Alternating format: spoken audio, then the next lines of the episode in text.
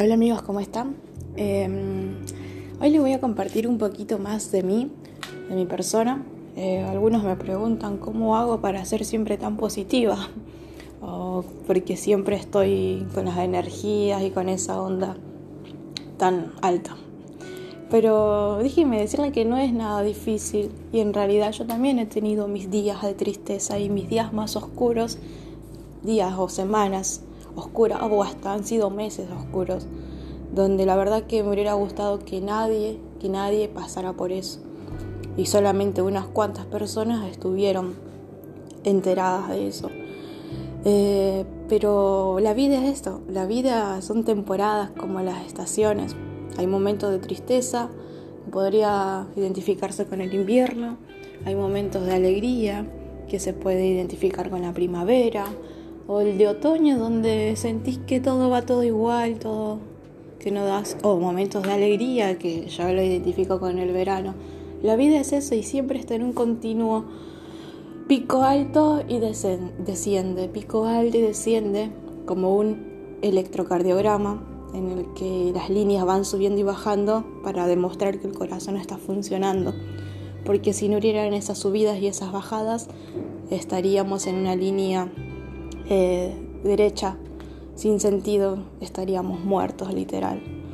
Pero bueno, nada, mi, rutina es levantarme siempre contenta, agradecida, esa es mi clave, yo soy muy agradecida, agradezco el poderme levantar de mi cama, le agradezco el poder le poner un pie y caminar, ya eso es mucho por agradecer.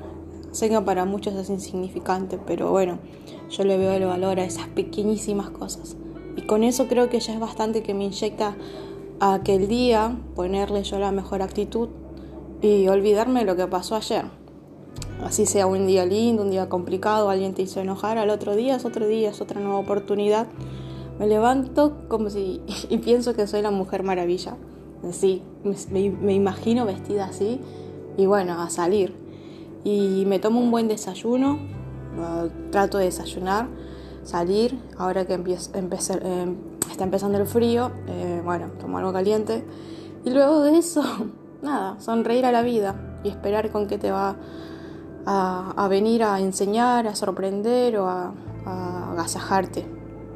Ver las oportunidades, porque en la vida se nos va presentando oportunidades y a veces no estamos preparados para, para recibirlas o tenemos nuestra mente muy cerrada.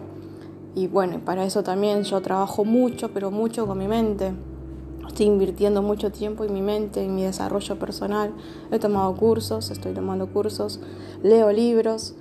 En realidad a mí la eh, pandemia me ha hecho encontrarme a mí. Porque antes lo único que hacía era esperar un fin de semana para poder encontrarme a mí, entre comillas, pero prefería disfrutar con amigas o bueno, con gente siempre. Y nunca tuve el tiempo o las horas o los días conmigo misma en mi soledad y bueno, empezar a, descubrirme y a tratar de, ver la mejor verdad, encontrar mi versión de lo que yo quiero ser y trabajar en mí.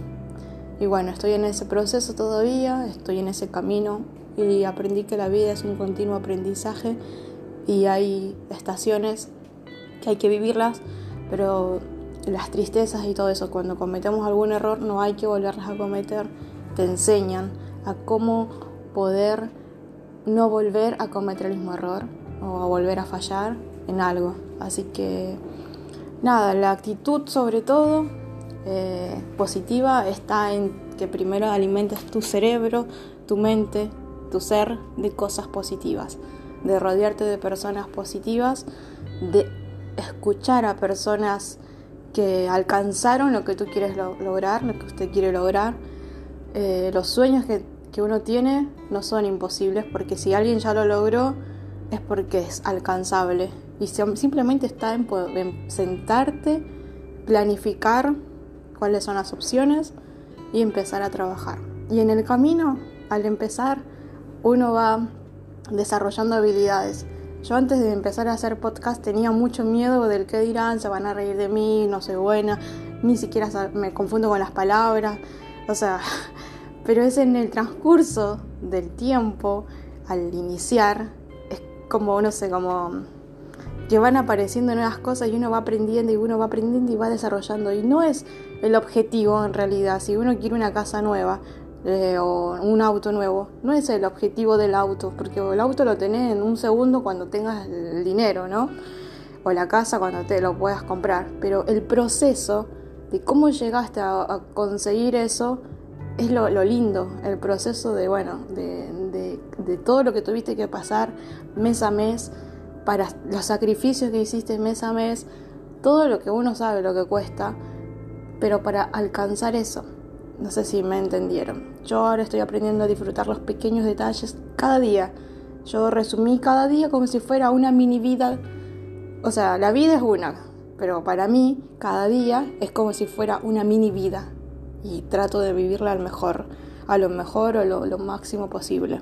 Ese mini día, porque yo no sé si mañana podré despertar o si mañana llegaré con bien a mi casa del trabajo. Solamente es disfrutar el día a día e ir trabajando por las metas y los sueños y los objetivos. Los motivo, los invito a que escriban. A mí me ayuda mucho escribir, escribir las, metas, escribir los objetivos que tengas, que, que son sueños, que si están empolvados, desempolves todo, todo, todo, todo y los escribas.